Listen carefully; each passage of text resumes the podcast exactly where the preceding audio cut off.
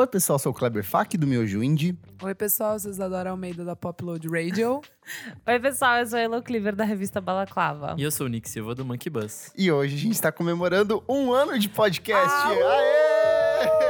Estoura a caixa! Gente, passou. DJ Fak, solta o som. DJ. E para celebrar essa data, nós selecionamos três discos que mudaram nossas vidas. Cada um fez a sua listinha. Uma listinha muito difícil. Complicada. Nossa, sério. Sorte que a gente fez Muito. aquela edição sobre as mulheres, porque daí eu li, eu já limei três, Eu fácil, desovei fácil. ali várias coisas. Eu também, já, já não vou mencionar aquelas. É. Mas temos histórias Eu vou falar emocionantes. que uma delas é um disco que mudou minha vida pra ruim, e foi o disco do Robson Anjo. Mas antes, segue a gente nas nossas redes sociais, arroba podcast VFSM no Twitter e no Instagram. Vamos falar sobre música no Facebook. Acesse também o nosso site www.vamosfalarsobremusica.com.br, onde você vai ter acesso a todas as diquinhas que a gente vai dar hoje. Você também pode assinar a gente em todos os serviços de streaming, o seu favorito. Pode ser o Google Podcasts, o Spotify, o Apple Music, a Deezer, enfim, não faltam opções. É muito Qualquer lugar que importante. você colocar a gente Já vai tá ajuda. lá. Até na sua geladeira Vai estar tocando. inteligente vai estar lá. Assina, Assina. compartilha com três amiguinhos e ajuda o nosso podcast a crescer. E já que você quer ajudar o nosso podcast a crescer, dá o seu dinheirinho pra gente, apoia a gente no padrim.com.br barra podcast VFSM. Se você visse uma criança de rua de um ano Ai, sozinha, solitária, você não daria dinheiro pra ela? Dá dinheiro pra gente. A gente merece, ajuda o nosso podcast a crescer.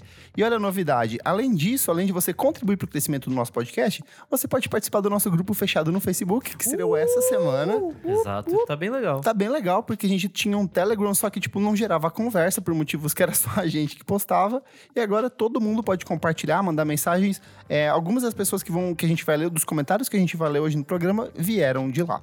Certinho? Certo. Certo. Ó, antes da gente ir pra pauta propriamente dita, eu preparei aqui algumas. O Nick me ajuda a preparar algumas informações importantes sobre o programa. Vai. Vamos pro top 10 Meu Deus. programas mais ouvidos de um ano de podcast VFSM. Em décimo lugar, VFSM 28. Música, memes e melted video. Maravilhoso. Ah, maravilhoso. Esse foi babado. Nono lugar, Discos Políticos. É o podcast que teve participação especial do China.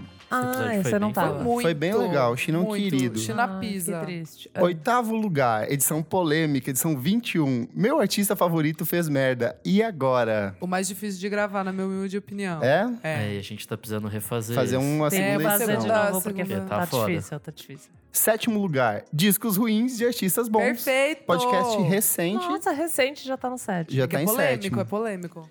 Em sexto lugar, outro também recente. Qual a importância da capa para um disco? Que teve participação do Ah, Olga esse Mendonça. foi Esse Demais. foi, Foi legal. foi demais. Era um podcast que dava pra gente ficar falando durante Dava. anos.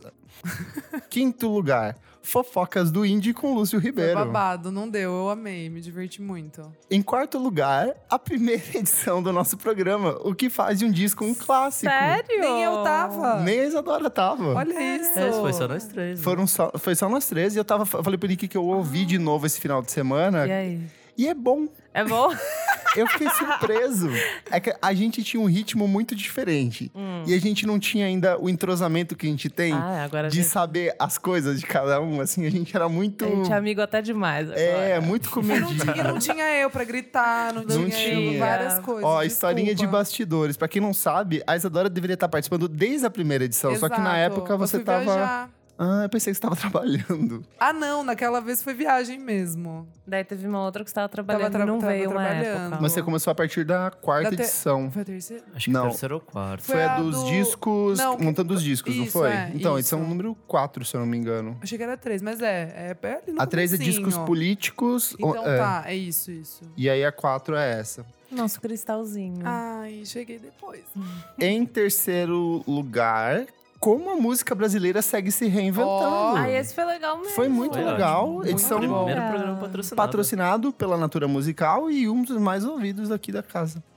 Em segundo lugar, os melhores discos de 2018. Demais. a retrospectiva eu- que a gente fez com o Gabriel Rolim. Não participei, tava trabalhando. Pra E você- eu amei. É verdade, eu esse amei foi legal. Foi bem legal. A Isa mandou a lista, ela É. ficou puta que a gente não leu. Não. Fiquei muito puta. Eu falei, ó, não vou verdade. Ela participar, ficou faz um favorzinho puta. pra mim. Aí não, não, não, não falaram, não. Muito obrigada. Vou falar na do de 2019, vou citar os de 2018 que ficou faltando. Nossa, que recalcada. Faz um apêndice. E em primeiro lugar, você sabe qual é? Chuta. Acho que a Isa sabe já, né? Uhum. Vocês sabem qual que é? Só eu que não sei? É que ele, o Não Kleber fala. mandou aqui. Eu não sei. Chuta, chuta uma edição. Ai, tá, agora que estou assim, me deu branco. Todas as É, edições, tipo, eu não nunca lembro de mais Eu nenhuma não que a sei, gente só gravou. teve essas 10, né? Tipo, 50. Alguma que deu bastante hate, talvez a do que a gente falou mal do Oasis. as Não, né? Não. Em primeiro lugar, saúde mental e música. Perfeito. Óbvio. Perfeito. Edição que a gente gravou com a Laís. Ai, Nossa! Em que a gente discutiu masculinidade tóxica, o peso do machismo para as mulheres da indústria musical. E a gente tem muito que fazer Esse- uma segunda edição, porque exato. ficou faltando muita, muita coisa pra gente conversar, né? Eu também acho. E ó, outros dados importantes aqui. Eu fiz os três, Fala, partici- Fausto, passa aí o serviço. os três convidados que mais participaram do programa. Ah, Em segundo lugar, são dois, que é o Guilherme Tintel, que participou de três edições, e o Gabriel Rolim, também com três edições. Em primeiro lugar, Renan. o Renan Guerra. Lógico, né? ele é de convidado fixo. Eu achei que era tipo cinco, mas são sete edições que ele já participou. É, menina. Renanzinho. Renan, esse parabéns também é seu. Eu tô adorando essas estatísticas. Muito bom. Vamos só É o relembrar? senso do podcast. Em um- FSM. Em um ano, é. quem já participou aqui, ó, Celebrities, a gente teve Luísa Lian, Maria Beraldo, Lia Clark. Lia Clark, Tuyo, Tuyo, China. China, teve a Foquinha, Teve É verdade, também Foquinha, Foquinha. Lúcio Ribeiro. Lúcio Ribeiro. De músicos, acho que é esses, né? Ou teve mais? E ó, em um ano de podcast, a gente conseguiu entrar pro top 200 do Ai, Spotify. Uh! ser um dos cinco podcasts na categoria música mais ouvidos do Brasil, passando várias semanas como primeiro Chique. colocado. Ai, muito com chique. É, e a gente tem um grupo de fãs que é muito fiel e que acompanha a gente desde o, das primeiras edições, compartilha, a gente tá em eventinhos agora, encontra fãs, então gente, é... a gente tava no Bananada e encontramos. Não deu, maravilhoso. Uma menina do Piauí. um- Peter, né, que falou com a gente da, da banda Ele é de Distopia, Goiânia, ele é de né? Goiânia. E a Maria, perfeita, do Piauí. Beijo, Maria. Perfeito. E agora, pra, pra encerrar esse momento de celebração, É. Momento queria que vocês deixassem suas mensagens bonitas. Ai, gente. Ah, eu vou começar. Se eu não tivesse Vai. moída e cansada do bananada, eu ia chorar. eu É acho que eu vou chorar. É, tô- eu não... Ai, ai, ó, para, eu vou chorar. Ai, que saco, Kleber. Eu não quero chorar. Ela realmente tá lacrimejando. É sério. Eu não ia chorar. Eu já tô sem voz, agora eu vou chorar. Nossa, que Para. papelão. Enfim, vou E ainda tem os três discos da vida pra você. Para! Nossa, que ridículo! Tá, eu não vou olhar pra ninguém. Então, é, eu acho assim que eu queria muito agradecer a Aline por ter me indicado para participar do podcast para o Nick. Porque eu tava passando um momento muito bosta na minha vida. E assim, vocês três, de alguma forma, me empoderaram. Para. É... Ai, vou chorar, sério. Que linda. Para. sério. Sempre gostei, né, de falar de música. E eu não tinha muito com quem falar. Olha Ai, isso. amiga. Ai. Que charlinho, né? Não. Mas é Agora eu vou chorar também. Eu tô segurando essa barra aqui. Não, é segura, Elô, Eu segura. tô segurando, segura. eu vou fazer isso por você. É, não, é sério. É que daí me trouxe muita coisa boa, assim. E muitos amigos. E aí eu vi que eu podia aprender muito mais. Eu podia ensinar amigos e pessoas que também não ficam o dia inteiro lá fritando nas internets. E aí eu posso ajudar esse pessoal, trazendo um pouquinho do que eu sei. É, mas acho que é isso, gente. Já, já chorei, já tô sem voz, tô cansada. Sem carisma nenhum hoje. Mas é isso, gente. Ah, é muito importante a gente ter esse espacinho aqui toda semana, de verdade. É meu momentinho feliz da semana. Perfeita. E eu amo vocês. Ah. Um beijo. É. Nick, momento de frieza agora pra é, banho de água fria. Não, na real, eu amo meio que ter criado isso, né? Porque Gênio! Diretor. a primeira pessoa que chamei foi o Kleber, e aí a partir disso a gente foi chamando Elo e depois a Isa. E tem sido do caralho, assim, tipo, Também tem me ajudado a passar por uns momentos meio bosta da Todo vida. mundo. É, não. Na real, a gente tá vindo aqui fazer terapia, tá ligado? Eu ia falar nem isso. E aí, cara, realmente tem sido demais, assim, tem sido uma experiência muito foda.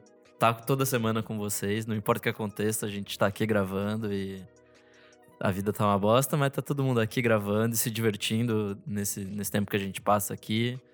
Acho que pra mim isso tem sido o mais importante, assim, de verdade. É isso, eu também. Verdade. Tem sido do caralho. E Toda a recepção da galera falando que conhece o podcast, todo mundo que a gente conheceu pelo podcast, os artistas que vieram pra cá, que acho que dificilmente a gente conversaria tanto assim. Artistas que continuaram ouvindo mesmo depois de participar. Sim, é, isso sim. foi isso, foi muito importante. Assim, tem sido do caralho e espero continuar por muito mais anos com vocês, porque tem sido foda.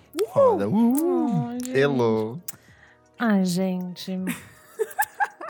É porque é engraçado, porque eu conhecia todos vocês, mas eu não conhecia Verdade. vocês. Exato, é isso. Entendeu? Então acho que pra mim essa foi a parte mais legal, realmente. E Lógico que é muito massa é, ver o reconhecimento da galera e nos eventos e tal. Mas pra mim o mais legal é, tipo, quando eu tô junto com a Isadora e alguém me fala com a gente, sabe? tipo, a gente é meio que muito tá, isso. Tá junto a gente se vê toda semana. Eu acho que eu aprendi muito com vocês sobre várias coisas, seja de disciplina de trabalho, sabe? Da gente realmente se dedicar a fazer uma parada aí semanalmente, que é um projeto louco, né? Semanalmente você tem uma pauta, você tem o que falar e você estudar. Então acho que é, eu aprendi muito isso com vocês, assim, de estudar e de ir atrás de informação. Eu acho que pra mim essa foi meio que o aprendizado mais importante do podcast, realmente, assim. E, mas eu acho massa que a gente construiu um espaço pra galera se entrosar, né? Porque Principalmente com música independente não tem diálogo, né? Eu sou muito. Adoro diálogo, adoro comunicação, essas coisas. Então, eu fico muito feliz de. dessas construções, assim, de espaços. Então. Mas é isso. Agradecer vocês por todos os aprendizados, porque é um aprendizado de vida, né? Ter projetos e ter coisas é um aprendizado de vida, de Muito. organização e conversa e diálogo. E eu acho que essa é a parte pra mim que mais me, me deixa feliz, assim. É, Linda. é isso. Linda. Então, obrigada. Amo vocês Hum, arrasou. também, lindas. Vai. Você, vai, Fabinho, Fausto. vai. Ai, ai. Eu já chorei em casa quando eu ensaiei esse texto. Ele ensaiou. Ah, Eu acho que eu vou- começar um pouquinho mais atrás. Assim, o Nick veio conversar comigo depois que a gente se viu num show do Carne Doce no CCSP. E já fazia muito tempo que eu queria gravar um podcast. E daí, quando o Nick chegou e falou, vamos gravar? Vamos. Então, assim, já me deu um, um gás muito forte. Eu tava muito empolgado, pensando em pautas, pensando em ideias, em vinhetas, em quadros. E aí, dois dias antes da gente gravar, terminei o namoro. Ai, Eu meu E terminei aí eu no dia do fiquei- primeiro, É. do primeiro e. Então, assim, tipo, no dia que a gente veio gravar, eu já tava, eu tava, tipo, muito mal, muito mal. Não parava de chorar, assim. Eu chorava no metrô, vim no metrô chorando pra cá.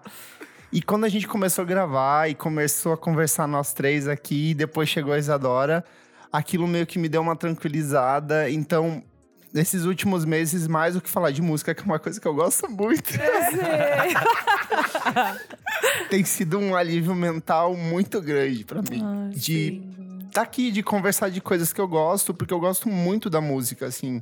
E, e a vida inteira eu fui muito nerdão, isolado e, sei lá, vivia no meu mundinho e ficava feliz com isso.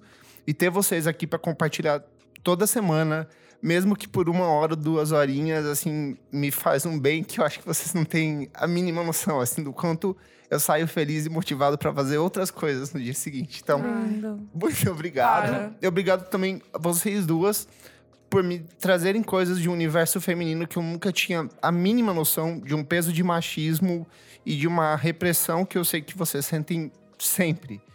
E Nick, por ser esse parceiraço, tá sempre disposto, virando noite pra editar as coisas e pra entregar as coisas. assim. Então, eu tipo, tenho muito orgulho do que a gente tá produzindo. E que venha mais um ano, mais dois, mais dez, mais mil. E tô, tipo, muito feliz fazendo isso, assim, de Ai, verdade. sempre. Obrigado. Para. Ai, vou Ai. chorar agora mais. Ai, que legal. Ah, Ai, foi tudo, gente. encerrou o programa. Chega, um beijo. Até semana que vem. Ai, ai. Vamos pra pauta, então. Bora! Uh! Vamos estourar. Ai, Foi lindo esse qua- esse Foi quadro, lindo. né? Foi um quadro. Isso foi um quadro. foi um quadro. Eu vou começar. Tá bom. Vai. Eu vou começar dizendo que, assim, os discos que eu separei, e eu acho que vai ser, acho que meio que pra todo mundo, não são os meus discos, talvez, favoritos da vida. Legal. Mas são discos que mudaram minha vida. Por Podem exemplo, ser, mas não necessariamente. Podem ser, mas não necessariamente. Por exemplo, o, o Pet Sounds do Beach Boys, que é o disco que é meu disco favorito, que eu amo. Ele não é um disco que mudou minha vida, mas por questões técnicas de produção, de tudo que representa, ele é meu disco favorito. Legal. Em 2004, a Coca-Cola lançou uns mini CDs. Um deles era uma coletânea de pop rock, que tinha uma música de uma banda chamada Capital Inicial, chamada Como Devia Estar. Gente. Essa música parte de um disco chamado Rosas e Vinhos Tinto. Nossa, lançado um ano antes. Esse teria sido o meu disco da vida, se não fosse o fato desse CD ter sido inaugurado por o vencedor do Los Hermanos. Não. Que é a minha primeira recomendação. Eu amo. Enganei todo mundo. Não, eu tô Eu já chocada. tava pensando onde é que eu ia cortar. É, eu também foi gente rosa. Não, a minha recomendação é o Ventura, do Los Ah, tá Hermanos. bom. É, eu já tinha ouvido Los Hermanos na época da Dona Júlia, por motivos óbvios, mas eu era uma criança, tinha 9 anos. O bloco deu sozinho, então, tipo, nem né. Mas quando eu peguei esse CD, esse mini CD da Coca-Cola, e aí eu encontrei o, Ventu ah, o, vencedor, eu falava, nossa, isso é diferente de todas as outras coisas que estão tocando aqui. Porque tinha, sei lá, LS Jack, Capital Inicial, Pode umas coisas muito É pop verdade. bobinha. E a letra fala sobre você ser um perdedor, ao contrário do que diz, na verdade, o título dela. E aí eu falei assim, ok, eu preciso saber mais sobre isso. E aí eu fui atrás de pesquisar sobre esse disco, e aí eu lia no, no site do Los Hermanos a historinha do disco, depois entrava nos fóruns e começava a ler sobre isso. E aí, como eu não tinha banca de CD, eu não tinha acesso a CD em Itaipulândia, eu pedia pro cara de uma, uma lan house gravar, Gravar. as músicas, então eu tinha uma versão pirata do Ventura, Demais. e eu ouvia a partir disso, assim. O que mais me encantou foi o fato de que ele canta sobre coisas comuns, tanto ele quanto o, Mar- o Marcelo Camelo, quanto o Rodrigo Amarante. E eu gostava dessa coisa do comum, só que daí tem muita história por trás, assim. Por exemplo, Conversas de Botas Batidas é uma música que o Camelo fez depois que ele leu sobre a história de um casal que morreu soterrado num acidente, no, Rio- tipo, num, num prédio que desabou no Rio de É. Janeiro. E aí tem, tipo, várias pequenas historinhas. Por exemplo, o velho e o moço, ele usa de fragmentos do A Insustentável Leveza do Ser. Então tem, tipo, muita coisa por trás de um disco que é tecnicamente muito simples. E assim, ouvindo pra cá, ouvindo, eu falei, nossa, eu sei todas as letras, eu sei todas as melodias, eu sei quando entra cada batida desse disco. Então, a partir desse disco, eu comecei a perceber outras coisas de MPB. Eu fui atrás de Chico Buarque, porque eles tinham um flerte com o samba, eles falavam samba de branco, daí eu fui ver o que era o Chico Buarque. E eu fui pegando todas as outras coisas. Eu fui atrás de, eh, de Tom Jobim, eu fui atrás de Vinícius de Moraes, eu fui atrás de outras bandas independentes, como o Mombojó, que era da, meio que da mesma época. Então, para ter acesso a essa música brasileira dos anos 2000, o Ventura do Los Hermanos foi um disco que me abriu todos os horizontes possíveis. Inclusive Strokes, porque as guitarras que o Rodrigo Amarante Total. toca nesse disco são total Strokes. Total. Perfeito. Essa é a minha primeira recomendação da noite. Arrasou! É um Muito disco boa. que acho que todo mundo concorda que é, né? Muito, muito, Sim. Então, mas muito. eu adorei essa narrativa, eu amei. Perfeito. Quem vai? Vai você, Anja. Já eu? Vai por ordem de choro. Tá. É, ah, vou falar o, o, o primeirão, assim, que, poxa, mudou minha vida porque comecei a ouvir música com Backstreet Boys. Olha! Mentira! Backstreet's Back. Muito bom. É, É o da capa branca com eles azul? paradinho, é, é, que é o Backstreet's Back, né? Daí, eu e meu irmão, a gente foi comprar, porque passava, tipo, na MTV, daí os primos juntos, sabe assim? Daí colocava Aham. na casa da avó, ficava todo mundo meio dançando, se divertindo, assim, a valer, comendo churrasco, sabe? Aquela coisa. Divertindo a beça. É, É, não, e, e- e é o primeiro é, CD que eu coloquei. Nossa, eu era muito pequena, acho que eu tinha seis anos, seis, sete anos, quando, quando a gente comprou, assim. E eu lembro daí de ouvindo Discman e o dia inteiro aquilo, sabe? E, e ouvir um álbum, porque antes eu via na TV uma música, a outra ali, e aí, meu, aquilo ali pra mim foi, durou, durou um, bom tempo. É isso, não tem muita. Não é um álbum cabeça. Você não é- ainda ouve ele? Então, eu fui ouvir ele hoje. Metade dele, pra mim, continua bem bom, assim. Tipo, Uhum. um pop que eu acho legal, que envelheceu bem. Mas a metade do. é, tipo, da metade pro final.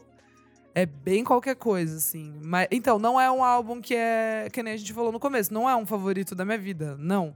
Mas é só pela questão Te apresentou outras de, coisas. de me apresentar música, assim, de, de eu sentar e falar, não, eu gosto disso aqui, sabe? É clipe também, nossa, meu, everybody, caralho, né? Tipo, que, que é aquele clipe, ele é divertido, ele é meio estranho. É total É estranho. muito legal. Eu, eu, eu tenho orgulho de ter começado por aí. Arrasou. Back- Backstreet Boys e Sandy Jr., comecei por aí. É verdade. Nick. Eu tava em dúvida até agora há pouco, na real, do meu primeiro disco. Ah, vai ser só Math Rock. Não, pior que não. Bem cultzinha. Mas o... em 2005, ali eu tive uma época que eu acho que tava no primeiro ano, sei lá. E aí eu tava descobrindo muita coisa nova.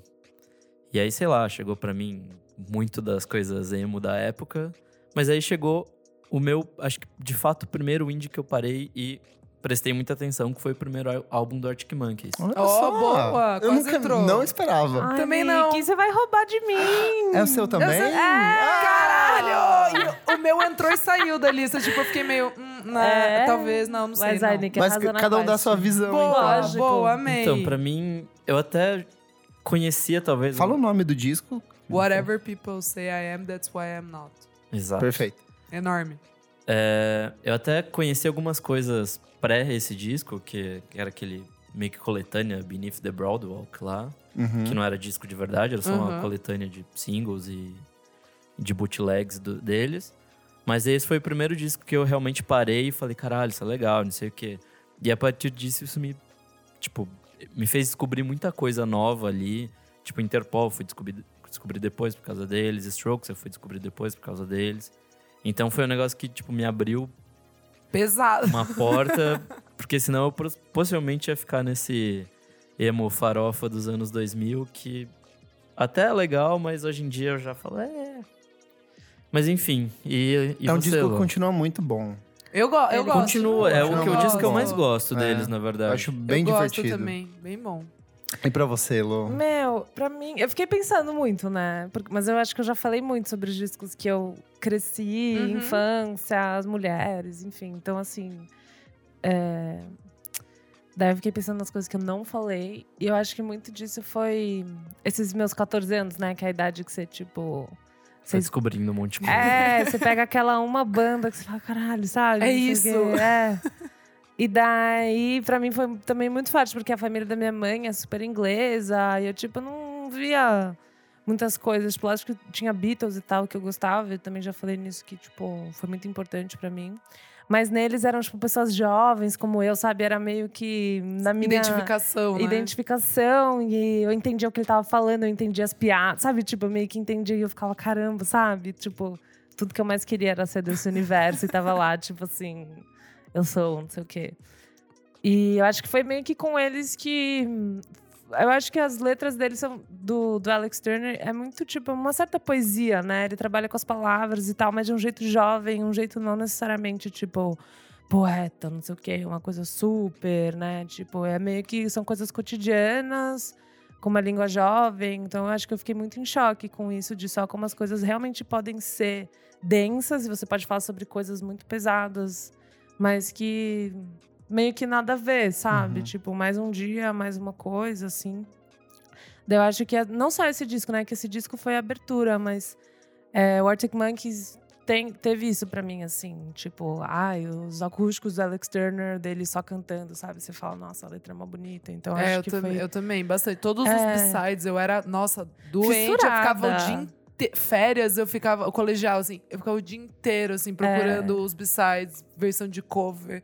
Eu descobri Nick Cave por causa deles, assim, tipo, É. fazendo cover. Sabe, muitas coisas. O, Daí o que Arctic nem o Monkeys Nick, o abriu. Nick falou, eu fui pra, tipo, daí eu fui, né? abriu uma, por- uma Strokes, porta, né? Franz Ferdinand, daí eu fui sacando essas bandas novas inglesas que eu já sabia das antigas, não sei o quê. Daí eu fui meio que sacando essas novas que eu gostei.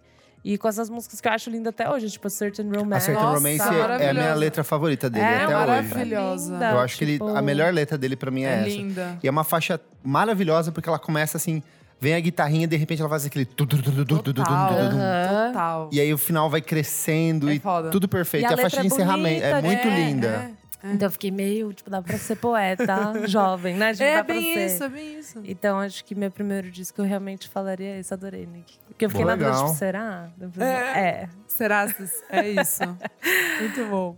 E aí, é, eu acho engraçado, assim, de vocês falarem Arctic Monkeys. é, eu acho que a Isa teve muito dos Strokes, mas a primeira banda, e que é o disco que eu vou citar agora, que me abriu todo esse universo nova-iorquino e indie rock anos 2000, foi o The Rapture, com um álbum chamado Echoes. Nossa, eu amava esse álbum. Esse é o disco que eu mais ouvi, no, segundo meu Last FM, tá lá em primeiro lugar. E esse eu não roubei, eu sei que eu ouvi mesmo. Aham. Porque, assim, esse disco, a primeira vez que eu, eu. eu- eu lembro que era um. Eu não lembro qual que era o site que eu baixei, mas era um site que tinha, tipo, The National, tinha Franz Ferdinand, tinha várias bandinhas indies do começo dos anos 2000. Mas por um motivo eu bati na capa, assim, tipo, os quatro rostos com uma cor diferente, que é uma versão, por um, se não me engano, por um single do Pink Floyd. Echoes é uma música do não Pink sabia, Floyd não sabia. também. É, só que o disco não tem nada a ver com Pink Floyd. Ele é um clássico de dance punk, com indie, com música eletrônica, com nu disco, com umas pitadas de jazz e acid house. E assim eu falava, caralho, e cada música é muito diferente.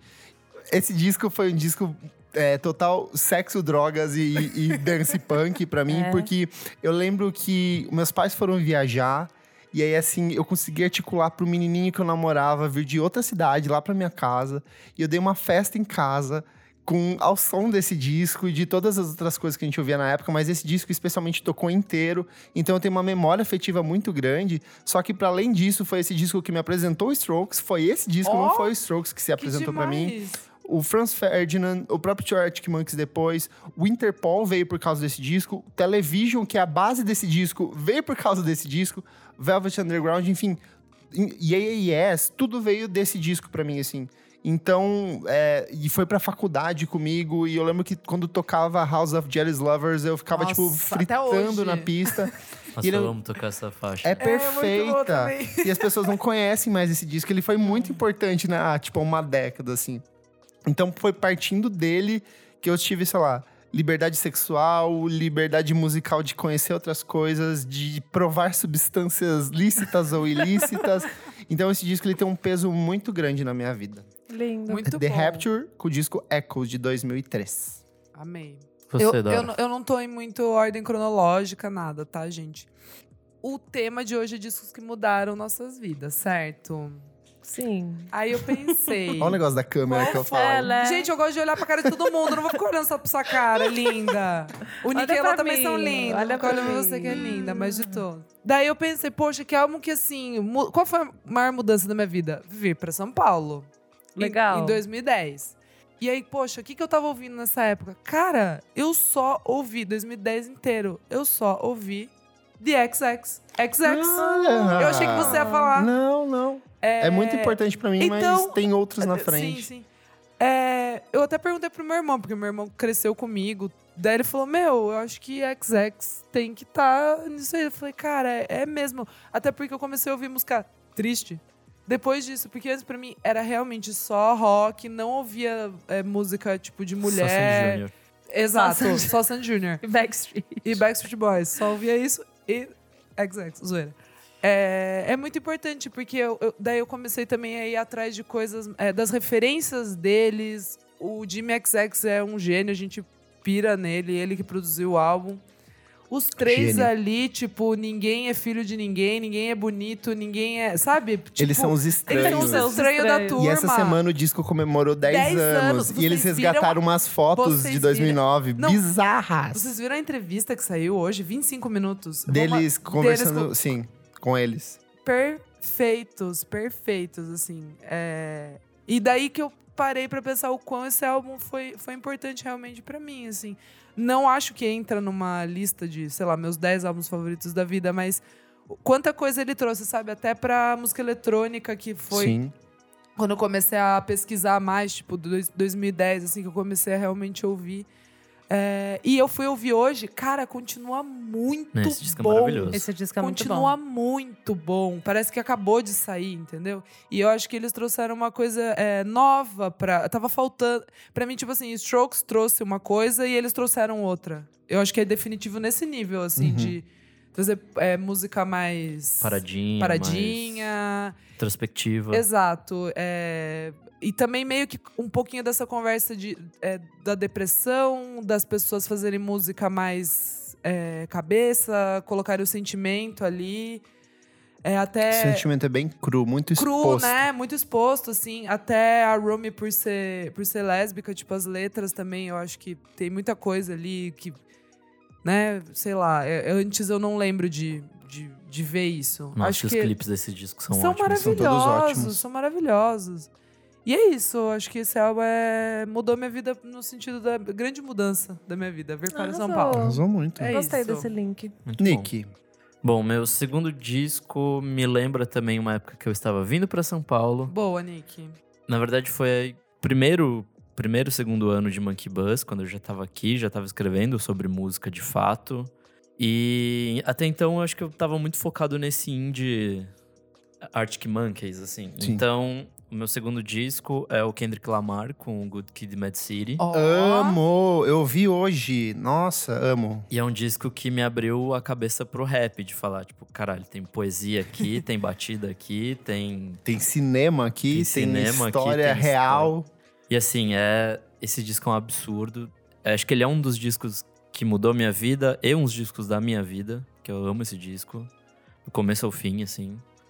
É isso, assim, tipo, é, ele é um disco cinematográfico, é um- uma ópera rock, só que uma ópera rap, assim. Ele Sim. conta, Verdade. ele conta a história do Kendrick Lamar, basicamente, só que através do, do rap. Até então, pra mim, o rap era muito uma coisa que, que eu não ligava, assim, tipo, não fazia parte da, da minha vida, assim, não, não tava presente. E aí, a partir dele, eu fui descobrindo muita coisa, assim, puxando muita coisa. Até acho que pouco tempo depois, o What Future ficou, tipo, grande. Aí comecei a prestar atenção nisso e todo mundo que veio na... Frank Ocean, foi mesmo na época. É, assim. e todo mundo que veio nascendo depois. O Tyler, The Creator, lançou, acho que Sim. no ano seguinte. Ou Sim. um dos melhores discos dele. Então, tipo, eu fiquei muito ligado nessa galera nova que tava fazendo e depois fui resgatando as coisas antigas, falando, caralho, por que, que eu fiquei tanto tempo sem ouvir isso? Então, pra mim, tem esse peso, assim, tipo, também de me abrir uma porta pra uma coisa completamente nova e que hoje em dia faz muito parte, assim, da minha vida, das coisas que eu ouço. Legal. Amei. Muito bom. Eu tive. Uma das minhas melhores experiências lisérgicas foi ao som desse disco no carnaval do ano passado. Kleber tá se expondo Eu tô, pesado. ah, eu vou contar. Pago minhas contas, ninguém tem nada a ver com Maravilhoso. isso. Fui pro bloquinho, Fui pro bloquinho. tomei coisas que deveriam ter batido no bloquinho que não bateram. Aí eu fui levar o boy pra, pro metrô, voltei ouvindo esse disco e de repente bateu. Nossa. E, nossa, foi muito bom. As É, cores, as conversinhas Né, paralelas que tem. Foi, foi melted vídeos, velho. Eu me senti o- a Sônica num plano de fundo 3D, assim. sabe? Deus me livre. Foi O maravilhoso. Teletubby com a arminha, assim. E eu, falava, e eu ficava assim, caralho, Kendrick, foda, sabe? Caralho, Cadê? Foda, velho. Tipo, não conseguia. Foda, velho. É verdade, é isso aí. Eu amei, eu amei essa história. Elo. Eu vou escolher um, um mais sentimental. Que eu acho que depois dessa época do, do Arctic Monkeys, 14 anos do caralho, né? Que a gente deslumbra. Eu meio que Deslumbra no indie. deslumbrei pesado no indie, assim. E daí eu comecei a dar rolê com uma galera que gosta de música. Foi quando eu conheci o Pupoto, quando eu conheci galera na- no, no ensino médio, assim. Eu. Você conhece o Popoto há tanto tempo assim? Ele estudou comigo na Que escola. É a turma da escola também descobri. É minha turma da muito escola.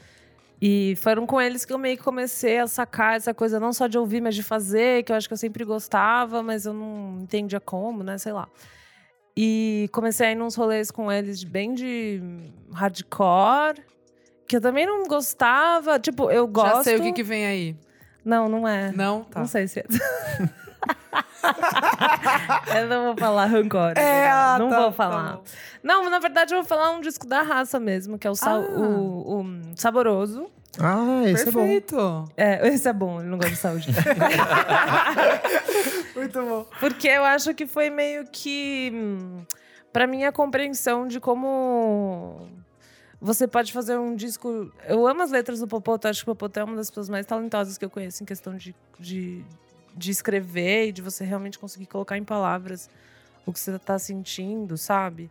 Ele faz isso de um jeito muito interessante. E eu acho que esteticamente esse disco eu meio que entendi como você pode meio que é, simplificar suas referências, sabe? Então, tipo, trazer esse hardcore, trazer várias coisas assim, mas você simplificar.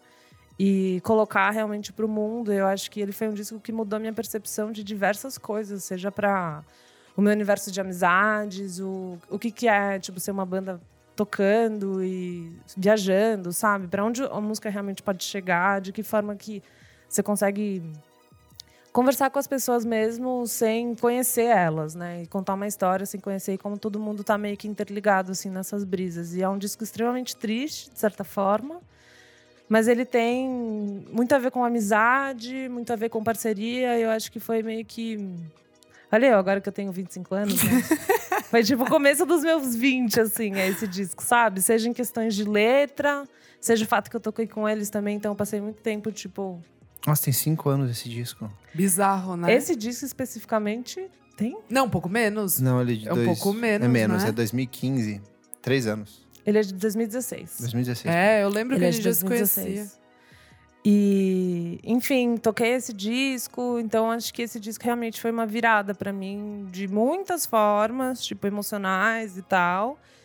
E mas também é virada pra mim de tipo meio que entender como que eu me, me insiro, sabe, no universo da música, tipo, não só como pessoa que trabalha com produção ou whatever, mas também como toca, que toca, que canta, que gosta de produzir, que gosta de escrever. Então acho que os meninos realmente abriram muitas portas pra mim nesse sentido. Então é isso, o saboroso do raça. Muito Arrasou. bom. Você, Kleber. Eu decidi agora. Amo. que vai ser? Eu vou decidir meu último na hora. É Ai, eu porque- amei. Cara, Freestyle. eu podia falar de Legião Urbana com o descobrimento do Brasil, que foi super importante na minha Eita! adolescência. Eu poderia falar de Radiohead com In Rainbows, porque foi um disco assim que Ai, mudou transformador. tudo. Sim.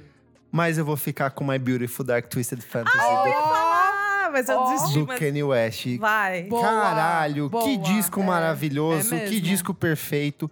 Esse disco, pra mim, ele tem cheiro, ele tem gosto, ele tem temperatura. Eu lembro da Isadora e da Leandra que estavam comigo na sala de imprensa lá da, da, de- da UEPG, onde eu estudava, onde eu trabalhava.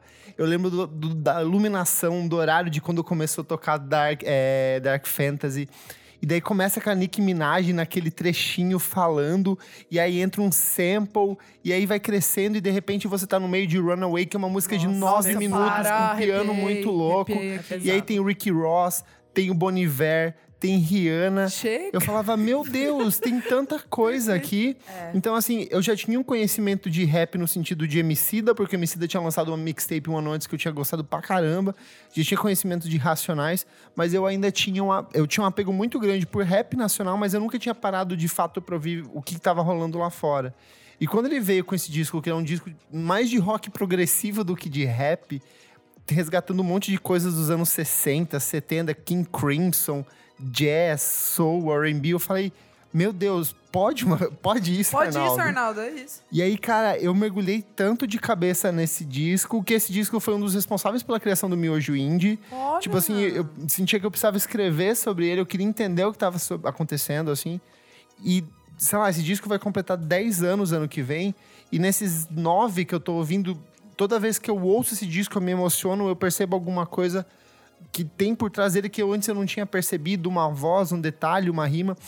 Tem o melhor verso da Nicki Minaj da carreira dela, Meu, que é no trecho de pesado, Monster. É pesado. Pesadíssimo. Eu já assim. Clipes gritei. perfeitos. Eu amo a Adele fazendo esse verso no, car no Carpool Karaoke. Karaoke é perfeito. Nossa, É verdade. muito bom. É uma coleção de clássicos e toda. Tipo, esse disco ele é todo perfeito. Começa pela capa dele, que são cinco capas diferentes. Passa pela escolha dos samples, escolha das batidas. A loucura do Kanye West em seu estado mais puro. Eu acho que o Kanye West que a gente conhece hoje nasceu nesse disco. Total. Que é depois Total. da morte. Tipo, passado o O 808 A tristeza, né? Heartbreaker. Tipo, o luto da mãe. O luto da mãe, o término do relacionamento dele, ele me vem com esse disco que ele fala assim: eu sou louco e eu vou fazer da minha loucura a base pro E disco mais um importante dessa rolê Filme, da né? Taylor. É, Tem e o um filme, filme. lá, Jesus. Perfeito. O rolê da Taylor também foi tudo a partir. Esse disco, ele é uma. Tipo assim. point. É uma colisão de coisas insanas que na mente de uma pessoa, é, tipo, comum, talvez fosse virar nada.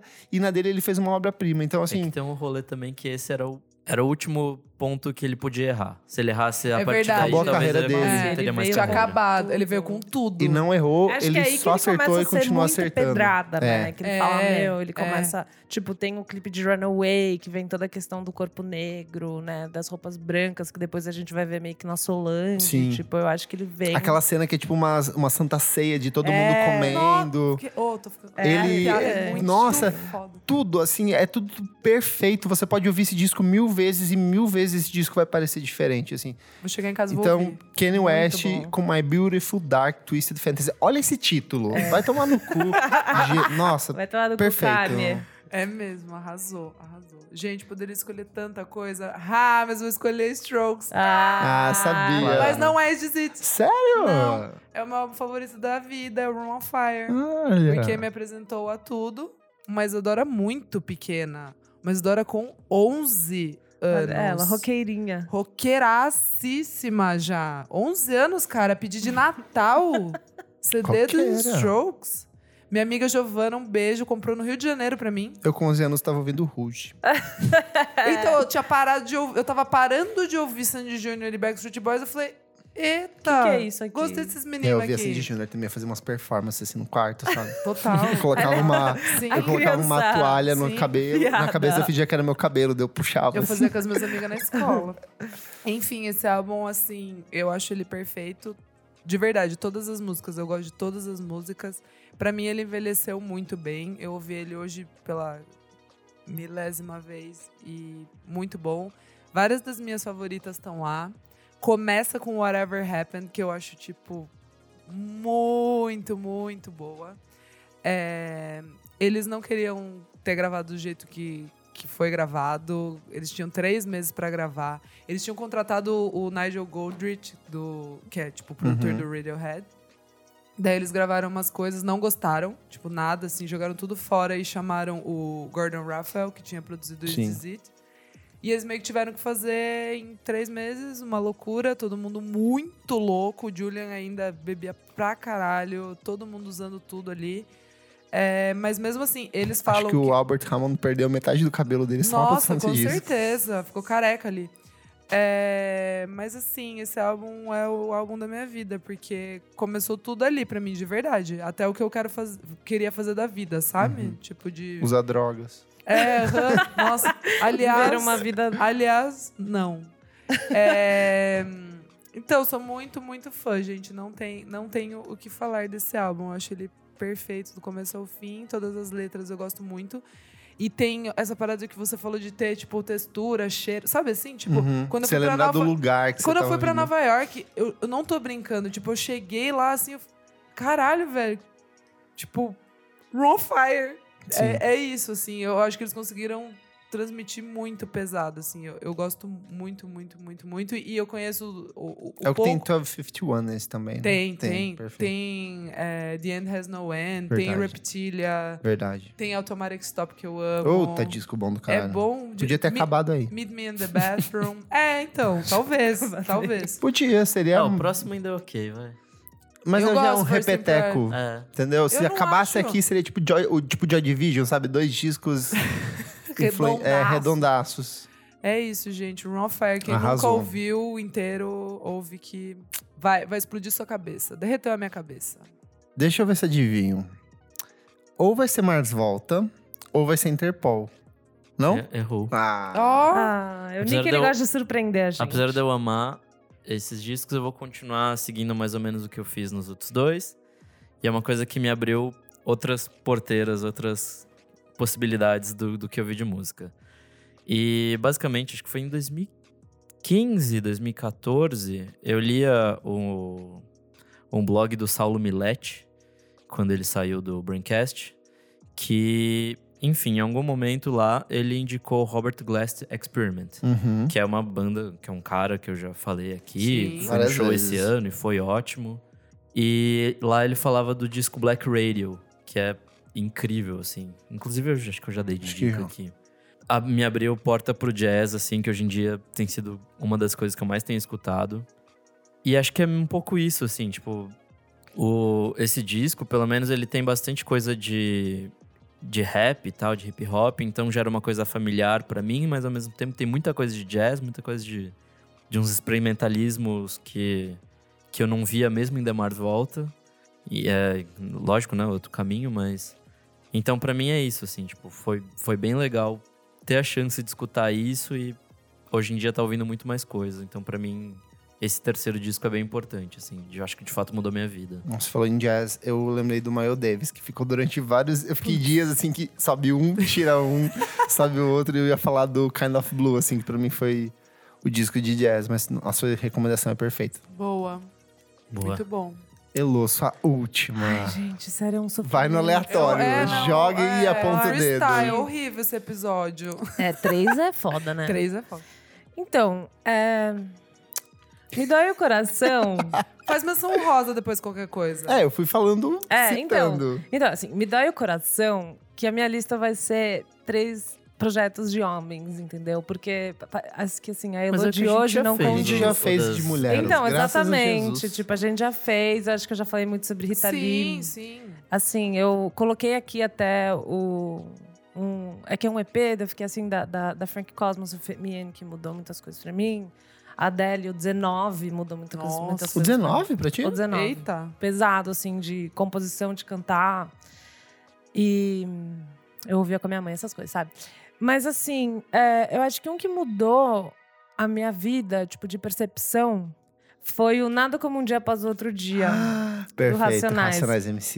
Eita. E eu acho que nos primeiros episódios a gente falou sobre isso. Tipo, quando a gente tava gravando um ou O dois, que faz de um assim. disco. Eu acho que a gente falou no Discos Políticos. Foi o 3. Talvez o três. Eu acho que foi. Eu lembro de trazer, daí por isso eu também fiquei na dúvida se eu falava, mas, tipo, pra mim também não seria coerente não falar sobre hip hop aqui, sabe? Porque foi uma parada que abriu muita cabeça pra mim. E esse eu lembro de, assim, torar ele no meu carro e daí ter vergonha, porque, tipo assim, eu sou uma menina branca, eu tava, tipo assim, torando Racionais, assim, sabe? E. A minha irmã uma vez me pegou no quarto, eu via Eu Sou Mais o Sobrevivendo no Inferno. Ah, pode crer. Ela abriu a porta do quarto e falou assim: O que que você tá ouvindo isso, sabe? Eu falei, me deixa.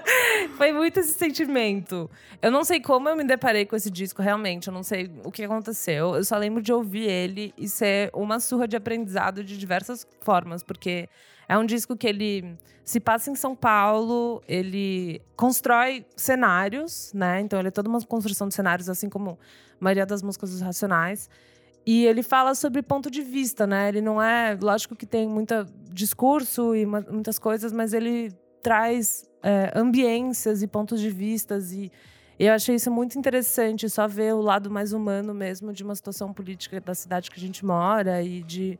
São coisas que eu via, tipo, é muito visual, né? Então, você vê uma, uma música, tipo. Da ponte pra cá, sabe? Umas coisas que era visual, que eu entendia de uma forma muito muito grande. Então, acho que foi um aprendizado para mim sinistro de, de sociedade, sabe? De que não existe meritocracia. Tipo, um aprendizado muito social que abriu minha cabeça para, tipo, diversos privilégios meus que não parava só na cor da minha pele, parava da, onde eu morava, onde eu estudei, né? Então, meio que entender tudo isso da cidade que eu moro, assim. Então, foi muito interessante, tipo, acho que me, me tornou uma pessoa muito mais humilde de diversas formas, sabe? E crime vai, crime vem. Então, são muitas músicas que você vê o ponto de vista de uma pessoa que é tipo, você começa a entender os absurdos de tipo, bandido bom é bandido morto, sabe? Você começa a entender Sim. vários absurdos de falas prontas que são ditas, tipo, por qualquer pessoa da sua família, pessoa que você gosta. Nego drama. Então, acho que Tipo assim, tudo que- às vezes eu tentava te mostrar pro meu pai esse disco, sabe? Que meu pai é tipo. Ele não é um bosta, mas sabe? Meu sim, pai. sim, só pra. Pai, Ele só é um pai. Ele é um pai. É, eu, tipo, ouve aqui, sei lá. não sei. é, só que, né, tipo, um puta rap, assim, tipo.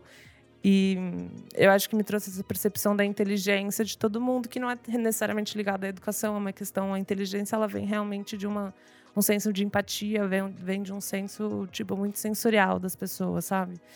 E não que gente sejam pessoas extremamente educadas, mas é isso, assim, meio que entender que todo mundo é super inteligente, todo mundo tem sua história. E a vida de algumas pessoas são muito mais difíceis que as nossas, tipo, é muito mais, sabe? Então acho que Nada Como Um Dia Após Outro Dia, volume 1 e 2, de 2002, do Racionais. E daí tem o, o Ao Vivo Mil Trutas, Mil Tretas, que daí eu fiquei em choque também. Feito. Foi toda uma época que, É assim, pesado. cara, eu chorava. Tipo, é muito sinistro. Então, acho que é isso. Nossa, Boa. que bonito. Eita. Achei muito bonito Nossa, você disse. cara, eu... É. É Me emocionei pesado. aqui. Sim? É. Deslumbrou aí no Deslumbrei, deslumbrei. Né? Eu saí de- do, do deslumbre do indie. É, fui pro foi um tipo um do rap cru, pesado. gostei, gostei, é. gostei. Tinha muita coisa, assim. Muita. Dava o pra ir pra próprio... muito, muitos viés. É, o vieses. próprio Sobrevivendo no Inferno, a primeira vez que me falaram dele foi um cara que era funcionário do meu pai. Que ele falava, cara, você tem que ouvir isso, e isso aqui é muito bom. E pra mim, assim, não Caramba. fez o menor sentido na época, que eu tinha, sei lá, 12, 13 anos, Ah, não pode crer. E quando ele morreu, esse cara, eu Nossa. baixei pra ouvir, porque ele ficava falando muito, assim, já tava na faculdade. Se minha mãe me ligou, ligou o, o Leomir morreu, sabe?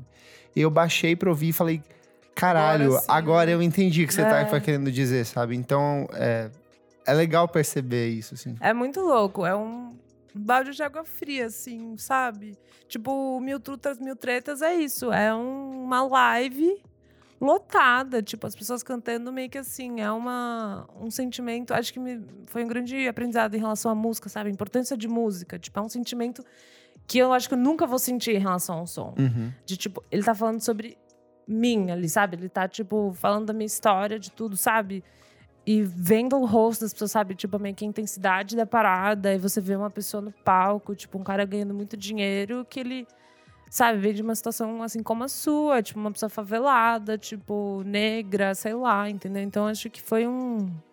Eu falei assim, caralho, tipo, dá pra ir muito longe com o som. Tipo, Muito. música é muito pesado, sabe? Sim. Então acho que foi meio que isso. É mais assim. que música, é um documento, né? É, tipo, e esse disco ele realmente é, tipo, ele é atual até hoje, sabe? O que é muito louco e também um absurdo, né? E vai ser atual daqui É, e 10 vai- e vai- anos, é, daqui é. 30 O anos. que é um absurdo, né? Então você fica meio tipo, caramba, é realmente um retrato de uma época e o retrato de como as coisas não mudam. Tipo, Cíclico. a estrutura racial, tipo, entendeu? É, é, assim, estrutura de preconceito vai muito além. É muito louco. Pode Perfeito. crer. É, também perguntei lá no nosso grupo fechado do Vamos Falar Sobre Música no Facebook, para as pessoas que estão lá, alguns ouvintes, alguns ex-participantes, para que eles contassem quais que são seus discos favoritos. E o Pedro Mendes respondeu: o álbum Diaper Island do Chad Van Galen. Ele mudou completamente minha visão de composição. Foi o álbum que começou a abrir a minha cabeça para novas sonoridades e para experimentação, principalmente com afinações diferentes, com produção em home studio mais caseira e pá. O Iberê Borges, que já participou do nosso Uh. podcast, falou o seguinte: Eu diria bloco do Eu Sozinho. Em 2001, eu comecei a ter internet e pude buscar umas coisas diferentes do que tocava em rádio, já que não vivia a cultura do CD por motivos de grana. Conheci Strokes, Weezer, Wilco, mas faltava alguma coisa que soasse como eles e ainda conversasse com um adolescente Iberê que não fez CCAA e se limitava a um único idioma. Era o auge dos blogs pessoais e conheci a Flor através de um deles. Sou blasé desde então. O Renan Guerra também, nosso participante mais ativo, falou assim: meu disco favorito é o da Adriana Calcanhoto, brincadeira. Os clipes da Bjork ou o disco Âmbar da Maria Bethânia mudaram muito minha forma de lidar com música. Porém, se tivesse que escolher um único disco, certamente seria o de- do Milk Dyer Mander, da Joana Nelson. Nossa, A voz dela, as composições doidas, tudo mudou minha percepção de música e a forma como eu lido com o formato do disco. Também gosto muito do Adriana Calcanhoto Parte em Pin 2. Essa parte final eu inventei. Eu tinha certeza, eu tinha Eu fiquei certeza, na eu tava dúvida, esperando ele dar uma risadinha. Eu também perguntei lá no nosso Instagram, arroba podcast VFSM, para que as pessoas contassem quais são os seus discos favoritos da vida.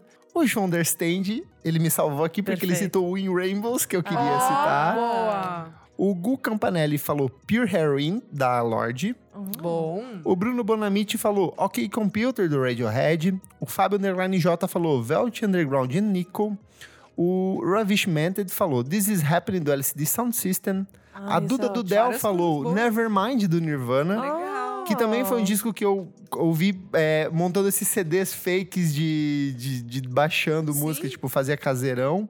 O Kel Namp falou assim, To Pimp a Butterfly. O Thiago Rocha 101 falou The Suburbs, do Arcade Ai, Fire. lindo. Emerson Zen falou Channel Orange, do Ah, interessante. Frank Ocean. Bom. Thiago Maia falou My Beautiful Dark Twisted Fantasy também. O Vital Underline Guilherme, ele falou Já que sou muito novo, o Flower Boy do Tyler Eu mudou meu jeito de escutar música. Eu vi. Achei Stories, fofo. Achei muito fofo.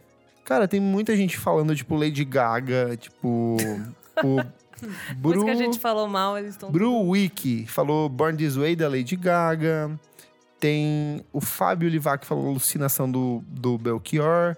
O Alan que Bonner lindo. falou 0 e 1, só que eu não sei de quem que é. Que ele falou também. 0 e 1 um é do Dead Fish, não é? É? E o último aqui, ó, vamos pegar. Carola Leuca, ela falou Riot, do Paramore. KKKKK. Ai, é um bom disco mesmo. É isso? Fechamos? Emocionados? Emocionada, real. Celebrando. Celebrando. Conta pra gente nos comentários qual que é o seu disco favorito, disco que mudou a sua vida, na verdade. Conta né? sua história também. Conta sua história, a gente vai ler na próxima edição Boa. do A A programa. gente abriu o coração aqui, né? Chora É, com a gente. Nossa, É, me se Se humilhei você mandar aqui. mais texto, pode mandar no, É, no você- e-mail. Não, se quiser mandar mais texto, vai mandar no nosso grupo no Facebook. Ah, então vai dar o vai dinheirinho pagar, e vai vai passar. padrinho e vai mandar lá, textão. Gente, Textão é fe- Cinco Facebook. pila. É cinco pila, não é? O mínimo é cinco É o mínimo cinco reais. É muito barato. Cinco reais, você dá compra uma pra comprar coxinha. café. É. Ou você compra, sei lá, uma Coca-Cola e um lanche em outros municípios do Brasil, que dá pra É, comprar, mas não, é é. cinco reais, é muito Dá pra pouco. comprar três miojos. Ajuda. Ajuda esse filho pequeno que é o podcast VFCM. Vamos pro próximo bloco do programa. Não para de ouvir. Não para de ouvir. Não paro de ouvir. Segundo bloco do programa, não para de ouvir. Isa, que está com pressa, o que que é esse bloco? Eu não tô com pressa, tô sem carisma, desculpa. Gente, segundo bloco do programa é a diquinha que vocês adoram. Conteúdo audiovisual recente da semana. Certo? Certo. E qual que é a sua dica? Já vou aqui bem rapidinho. Dois singles. É, o primeiro é da Ama.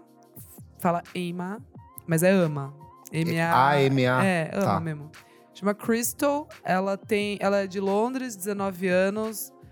Quarto single dela, tipo, não tem nada assim. É, é muito legal. Eu acho que todo mundo vai gostar. É, é- é bem dance, mas tem um quê de Solange ali. Super, Chiquinho de carimbó. Tiquinho de carimbó. tem o Tiquinho de carimbó. É isso, gostei bastante. Tô bem viciadinha nessa música. E assim, single novo do Big Thief, Meu Not. Deus. Meu. Ah, eu ia Ah, você ia falar. também? Mas vai. Falamos os três, porque eu Não, também. Jesus É? Cristo. É melhor do que as músicas do álbum, Que que, já era absurdo essa perfe- música. Ô, que que é isso? Eu acho que eles foram muito. inte- É porque assim, a Adrian Lenker, se você for ver, ela tá desde 2017 produzindo discos. Tá lá fazendo coisa, ela né? lançou o disco do Big Thief, aí ela lançou o disco em carreira solo e ela veio com o disco novo do Big Thief e agora tem mais um disco do Big Thief. O Vilela acha que ela vai lançar álbum sozinho. Mas Pode ela já ser. lançou no passado. Não, que vai, vai sair mais coisa. Vai, um Em EP, carreira alguma solo? Mas coisa. esse é. ano? Não sei. Eu acho não, que esse ano não. não. Até porque coisa. o disco do Big Thief, que saiu no começo do ano, tem duas músicas que são recicladas do disco dela em carreira solo. Cara, eu não sei, eu tô meio... Mas assim, é muito boa essa É, música. Então, Muito boa. eu tô com Caralho. medo. Será que ela vai querer fazer alguma coisa Eu acho que ela vai também? morrer. Para, Kleber. Eu Eventualmente acho, cara, vai, quando, a- mas- quando as Será pessoas. que ela tem 27 anos? Quando as pessoas. Eu acho que pior que eu acho que ela não tem. Hã? Ainda? Que já não, passou. eu acho que não. Gente, eu sempre achei que ela tinha 30 mais é, fácil. 30 a mais, não? Não fácil, sei. fácil. Mas sei lá, sempre quando a artista vem com uma sequência de discos assim muito bons, morre.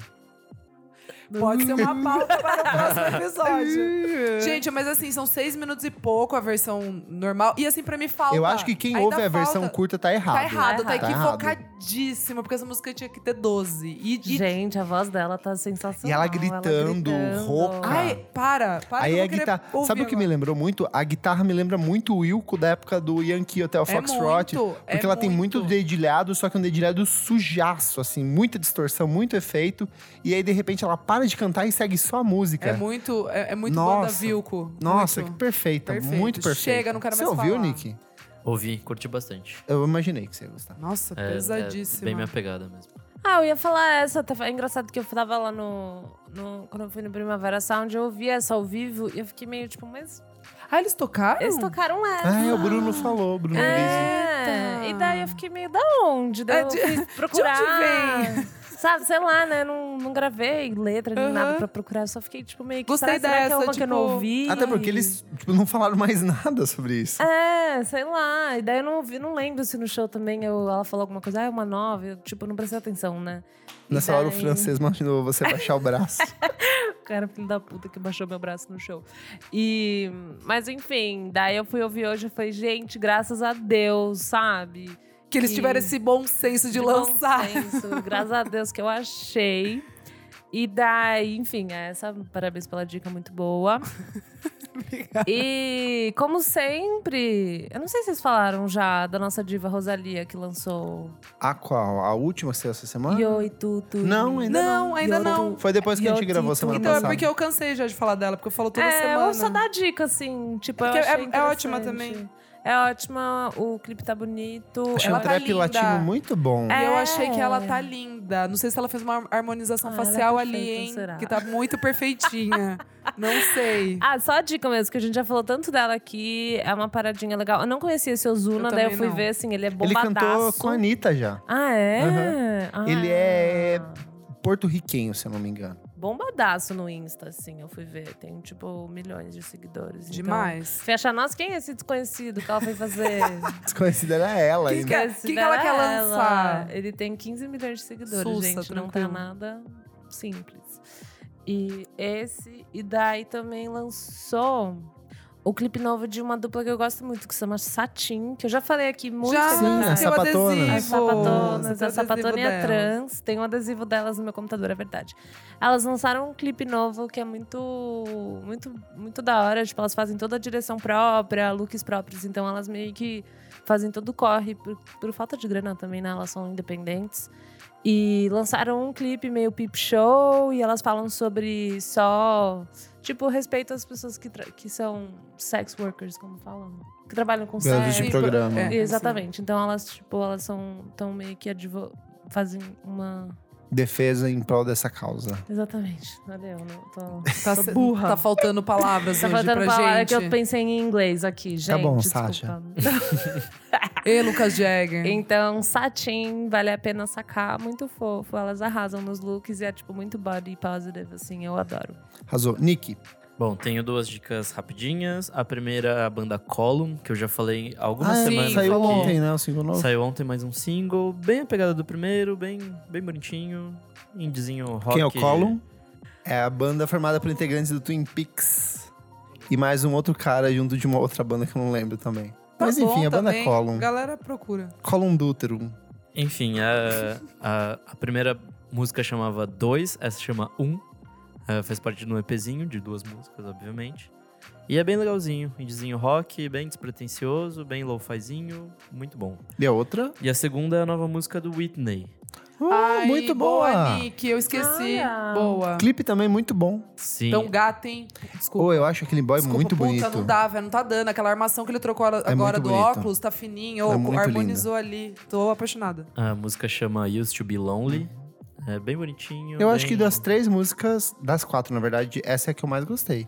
Se eu não me engano, é que, dá- é que acho que tá formando um EP, né? Cada semana eles estão lançando alguma coisa e aí eles meio que estão. É, não, vai ser o disco novo. Ah, é tudo pro é disco? tudo disco novo. O disco é. É que o nome são. Era três. Eles soltaram uma música que era com só três letras.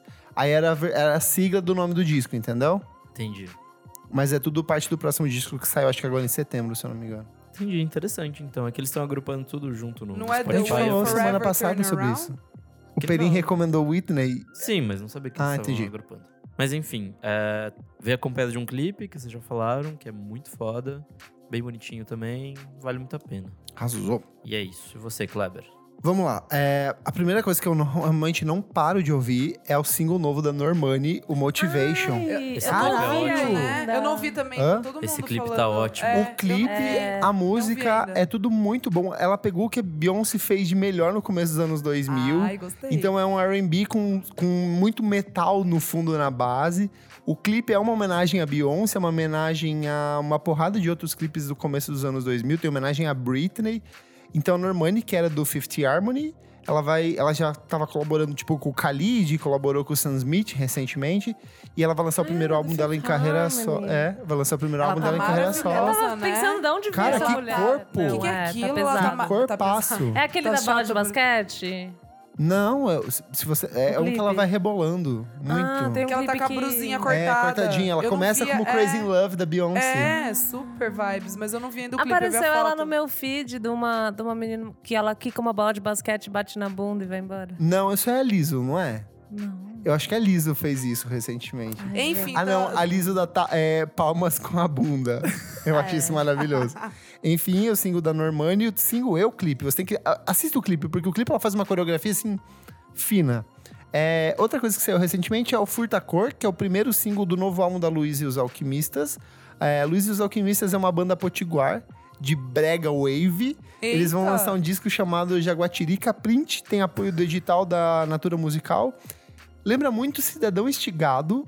E assim, é muito bom. Nossa, a música é triste, só que, tipo, de uma melancolia muito gostosa e muito bem trabalhada. Nada gente- fez sentido. Assim, eu não tô conseguindo imaginar. Vou ter que parar realmente pra ouvir. É tipo, sabe aqueles breguinha música de karaokê?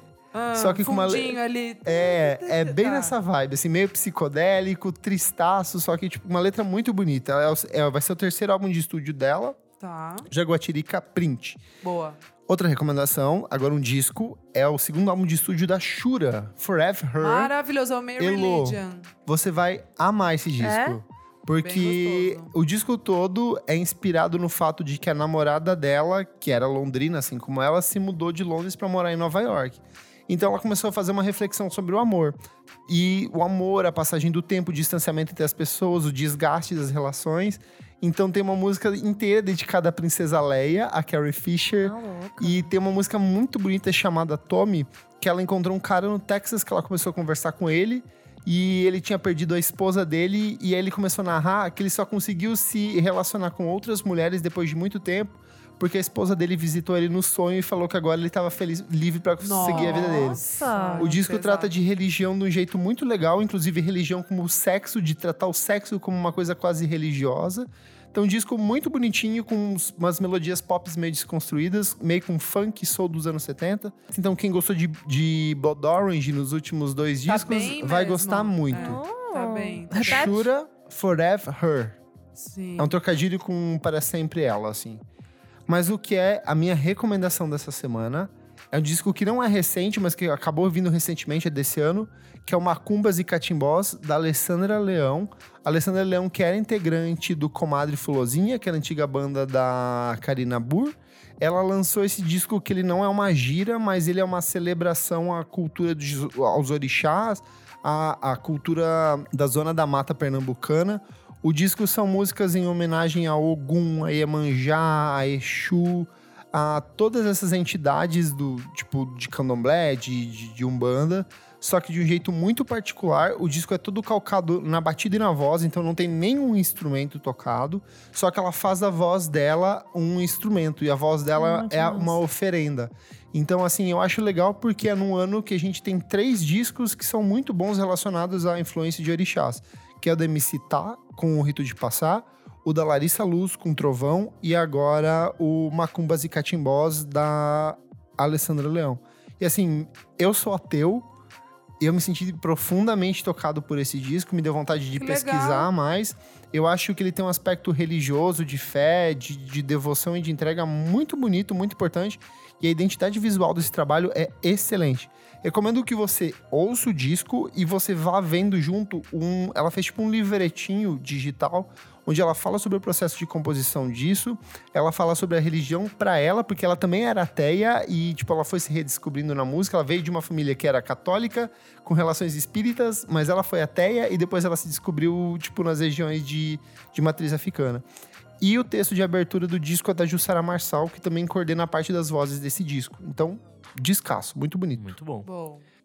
E, gente, a gente tem mais um recadinho depois da, Luísa da Lian. Lian xingar a gente. Bronca A gente tem um recadinho legal agora. E aí, minha joia, tudo em cima? China falando aqui. E, pô, vou dar uma dica de som aí. Um som que acabou de sair do forno, que é dessa vez com Lucas Maia. Lucas Maia é um cara lá de Recife. Ele tocava na banda Mamelungos e tem começou a sua carreira solo agora. E o primeiro single dessa carreira solo é dessa vez, que é uma música em parceria com Flyra Ferro e com Papai aqui. Eu resolvi juntar uma galera em casa toda semana para compor umas músicas. E, de- e dessa onda de ficar compondo e tal, exercitando a criatividade, nasceu dessa vez. E Lucas fez uma versão bem bacana e tá lançando como o primeiro single da sua carreira solo. Espero que vocês curtam dessa vez. Aquele abraço e já tô com saudade desse podcast e já já eu volto. Olha só! Gente, o China não dá, ele é um príncipe perfeito. Maravilhoso. Do papai aqui é muito Do bom. papai aqui.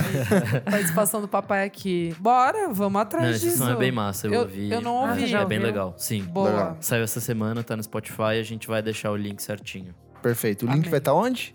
No site, no... em todos os lugares que a gente posta. É. No Spotify, grupo. quando você baixa o episódio, você clica naquela reticências que tá no canto direito, daí você vai ir no episódio e depois você clica em ver mais e você tem toda a listinha ou no nosso site www.vamosfalarsobremusica.com.br. Vamos pro terceiro bloco do programa. Você precisa ouvir isso. Você precisa ouvir isso. Elo, o que é esse bloco? Esse bloco a gente fala sobre coisas que a gente gosta que não precisam ser recentes. Músicas, documentários, no caso da Isadora, né? É, clipes, enfim. Algo que você acha legal do universo da música. Posso começar? Lógico. Tô sempre na minha empreitadinha de trazer mulheres esquecidas ou pouco valorizadas da música brasileira. E algumas semanas o Renan comentou sobre o disco da Vanusa, de 1969. Sim. Só que eu fui atrás do melhor disco da Vanusa, que é de 73. Que é um disco com uma capa linda. É Vanusa, o título é Vanusa. É um disco que é uma capa que ela tá meio deitada, meio sentada, assim. Meio Um lance- Mariah Carey. Meio Mariah Carey, assim. A tipo, antes de Mariah Carey existir, ele é um disco de rock psicodélico, assim, excelente, com umas músicas muito boas, com uma sensibilidade, assim, uns arranjos, uma coisa meio orquestral, e daí vai meio pro soul e pro gospel, e daí ele vai pra uma coisa que são meio que músicas infantis. Ela tem uma música que, tipo, ela canta sobre Popeye e umas coisas assim, muito pira psicodélica, sabe? Gente Alô, chapada. Uou. Falando, meu Deus, eu vou fazer uma música pro Popeye aqui, sabe? Coloca uns versos loucos aqui. Foi ver o espinafre era outra É, coisa. o espinafre era outra, era verde também, o que ela tava comendo ali. Eita. E tem uns lances meio Kate Bush, só que, tipo, muito antes de existir Kate Bush, tem muito dessa coisa de trazer o arranjo de corda, umas coisas meio orquestrais pra um disco de rock. Então, Vanusa, de Boa. 1973. Semana passada, eu soltei uma lista de 10 discos do selo Jag Jaguar. Jag Amei, Jaguar, que é a casa da amo. Angel Olsen, do Bon Iver, do Unknown Mortal Orchestra e uma infinidade de outros artistas muito importantes, principalmente do indie folk do começo dos anos 2000, mas que de uns anos pra cá eles começaram a dialogar com muito de soul, R&B e música negra. Então vou deixar aqui, são 10 discos essenciais. Minha última recomendação é... são dois vídeos, um é da revista Piauí, outro é da Folha, falando sobre o violão de João Gilberto e João Gilberto entenda a escola de samba do seu violão. Nossa, eu tô no grupo. Eu soltei no grupo Eu ainda não um tive tempo deles. de ver, eu quero ver. O da Folha é a coisa mais próxima da Vox que eu vi sendo feita no Brasil. Tipo, de. Ó, falar legal. com. Eles pegaram um cara que estuda João Gilberto, sei lá, há mais de 20 anos. E eles foram didaticamente explicando o que, que o João Gilberto fez. Porque às vezes é muito difícil de você explicar na oralidade. Então, tendo elementos visuais, tipo, eles. Aquela coisa que eu já falei, que, tipo, antigamente as pessoas cantavam assim. eles pegam uma regravação do João Gilberto de 1952, dele cantando assim. Ai, que tudo. Legal. E daí, do momento que ele entra em um hiato de oito anos em que ele desaparece pra estudar violão. E aí, tipo, quando ele volta. Oito anos. Ele passou, tipo, oito anos estudando. E aí ele, ele volta cantando daquele jeito, tan, criando um ritmo próprio. E como eles vão usando as imagens, eles mostram assim: olha, aqui, ó, essa nota aqui deveria ser tocada assim, assim, assim, assim, nesse tempo. E aí aqui ele vai tocando assim, assim, assim, assim, ele vai quebrando. Eles falam que como o João Gilberto trouxe com um dedo e outros três aqui no jeito de tocar, toda uma estrutura de escola de samba, sabe? De, sei lá, esses três dedos representam uma coisa, esse dedo aqui representa outro, que é o Que negócio da demais! batida no violão. Então vou deixar esses dois vídeos que eles são muito didáticos e explicam o que, que é o João Gilberto de fato. Boa. Lindo. Nick, Muito bom. Eu também tenho um, um vídeo pra dar de dica. É um vídeo da Polyphony, que é um, um canal gringo de, de vídeos de- no YouTube e tal, explicando sobre música, é bem legal. O que eu vou indicar hoje é sobre a bateria do John Bonham e por que, que ela é tão importante, por que, que ela transformou o Led Zeppelin em algo surpreendente e muito à frente do seu tempo. É, o vídeo fala bastante de como ele, ele trazia muito mais pra bateria do que a galera da época. da época ele fazia. Tipo, além tipo, daquele 4x4, ele fazia, tipo, preenchia as notas com outras coisas, que era muito vindo do jazz, assim. Uhum. Ele estudou muito jazz e funk, então essas coisas vieram pra música dele, do Led Zeppelin, que é um negócio roqueiro e, Enfim, sabe? Tipo, ele trouxe coisas de outros lugares pro rock e foi mega interessante. Aí, enfim, explica como, ao invés dele conversar com baixo, igual as outras bandas faziam, ele conversava com a guitarra do Jimmy Page, que é um cara genial também. Que dava mais ritmo. É, então é. é Nossa, muito- você percebe muito isso no Immigrant Song, que ela... É que, é que é isso, tipo, muita gente naquela época fazia o 4x4, aquele feijão com arroz. E ele não, ele fazia uns tempos esquisitos. Às vezes era tipo um bumbo e um prato, assim, sabe? Uma coisa muito básica, tipo programa de auditório dos anos 80, saca? É, então, mas daí ele, com o, o chimbal e com a caixa, ele fazia outras coisas que era, tipo, ninguém mais fazia. Legal. Então isso é muito foda, assim. Então, é, vale, vale bastante a pena ver esse vídeo. João Borrell que morreu, né? Isso, Foi ele o primeiro morreu deles. e, e Acabou aí a banda. Elô. É, eu queria falar do, do, de uns shows do Bananada que a gente viu esse final de semana. Ai, que chique. Vamos, vai. Né? E.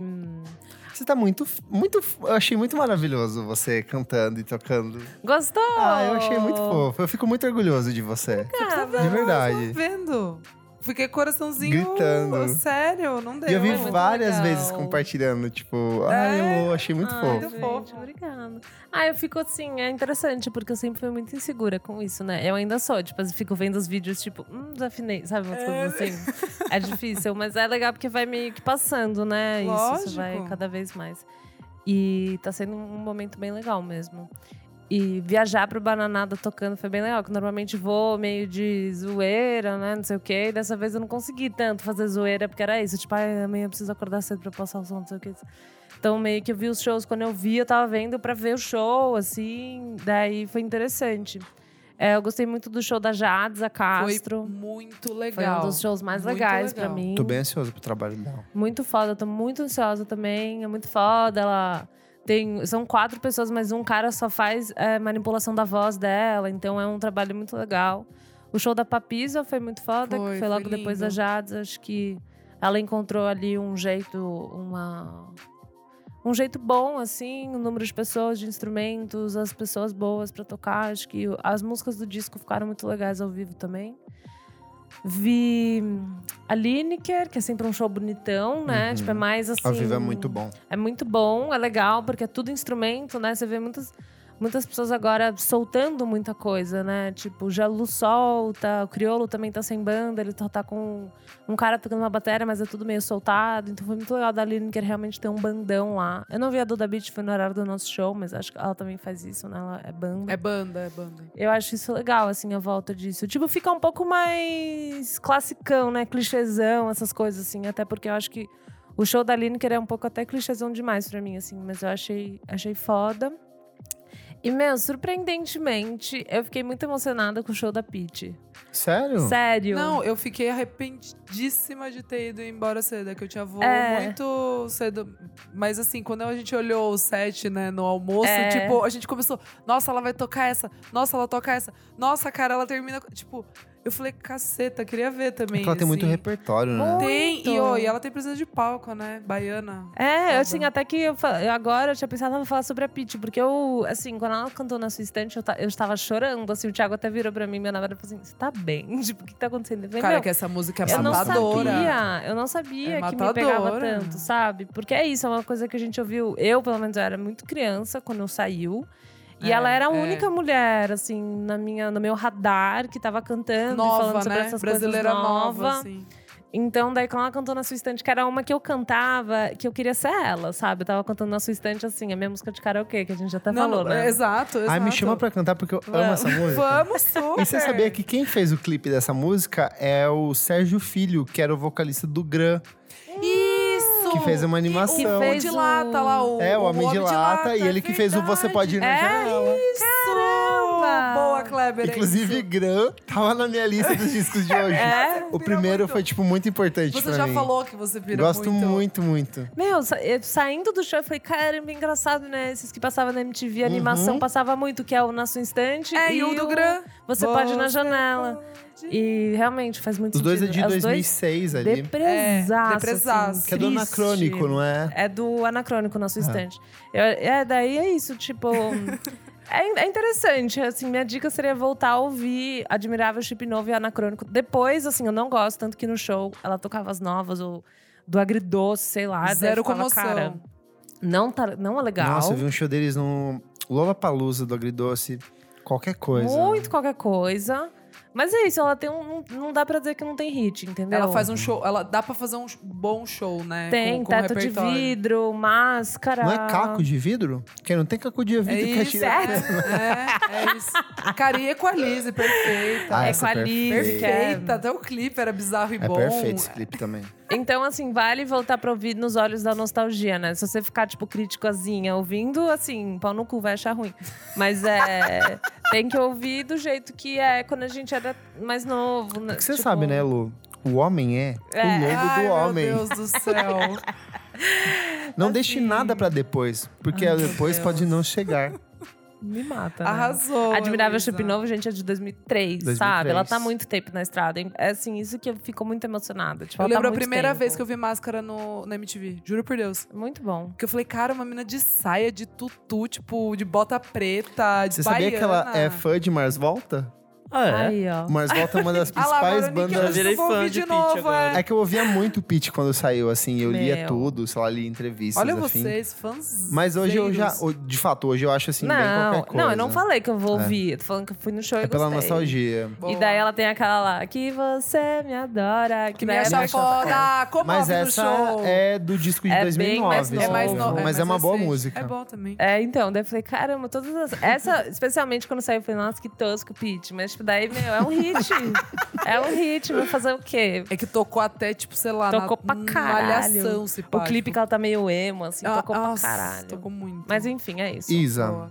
Ah, eu vou... Bom, saiu o line-up do Balaclava, né? Ah, Fest. é verdade. É, que vai ter battles, vai ter várias bandas brasileiras. E mais por vir, hein? Mais por vir. Mas a minha dica é ver Shame, porque ninguém conhece Shame.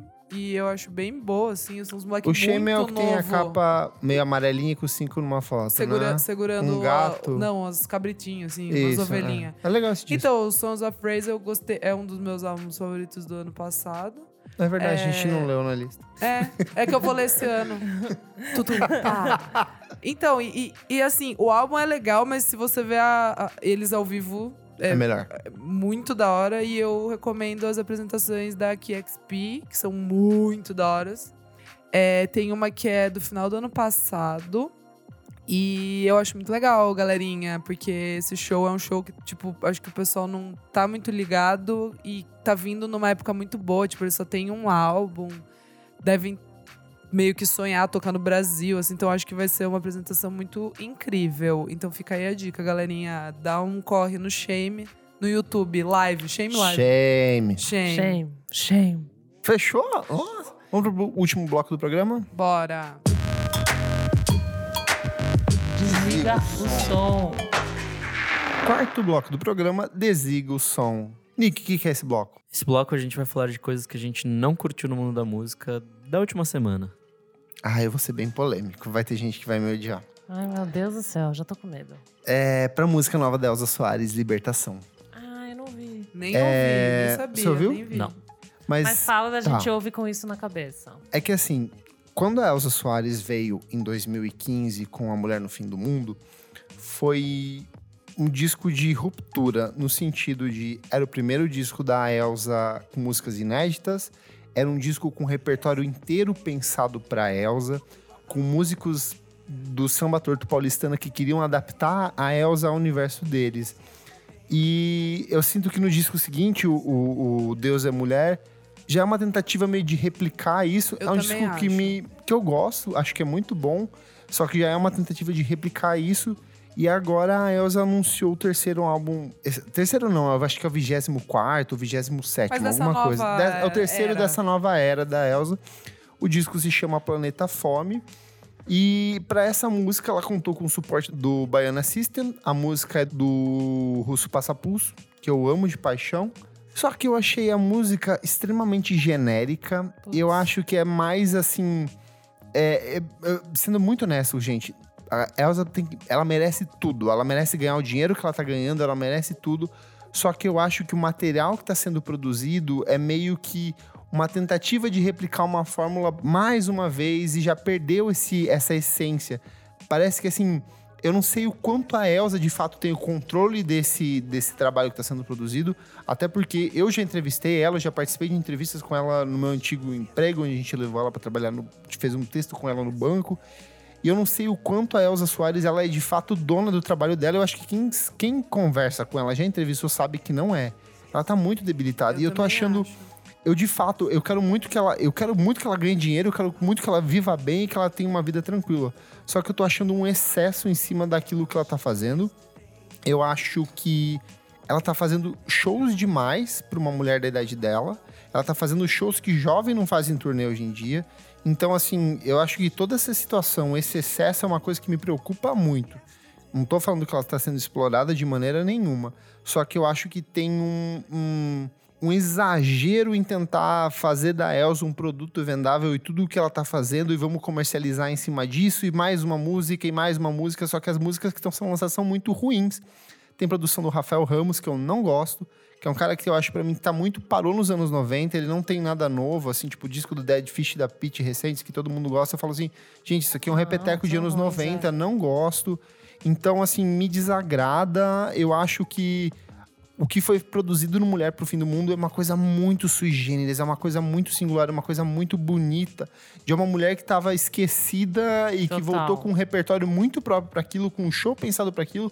E o que estão fazendo em cima dela, para mim, é uma coisa assim vazia. São, entenda, são letras muito bonitas, são letras muito bem planejadas, só que não tem aquela mesma essência, aquela crueza do que ela cantava lá, de ser. Ela cantava A Mulher do Fim do Mundo, eu vou cantar até morrer, sabe? E aí ela cantava Nenê de Vila Matilde, que é uma letra que ela fala Nossa, sobre violência perfeita doméstica, que é de uma mulher que apanhou, de uma mulher que perdeu o filho, tem uma dor nesse disco. Então, sei lá, essa música eu achei tão ruim, tão superficial, tão genérica, que eu fico pensando, por que ficar, tipo...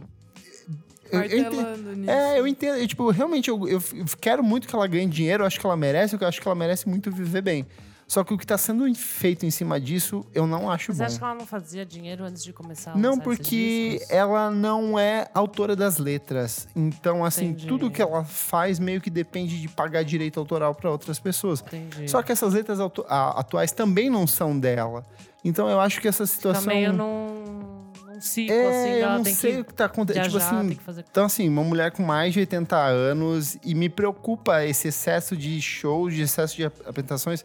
Deixa ela um pouquinho. É, né? Gente, não entendam mal, não tô falando assim, esqueçam as suas de Lógico forma nenhuma. Não, não é Eu acho que ela isso. merece todos os louros que ela conquistou ao longo da carreira, só que eu tô achando esse exagero em tentar fazer dela um produto, algo. É que talvez seja um pouco desesperado pela idade dela. Talvez o pessoal fica meio nessa Mas ela de... não devia estar fazendo mais eu música, não, sabe? Eu, eu tô meio, eu tô Sim. meio nessa com você. Eu não ouvi, confesso que eu nem vi, na real, nada que, que saiu. Vou, vou procurar. Mas eu concordo com você. E eu acho que a- essa volta que ela teve, o álbum perfeito, tudo. O segundo já também não, não, não me agrada muito.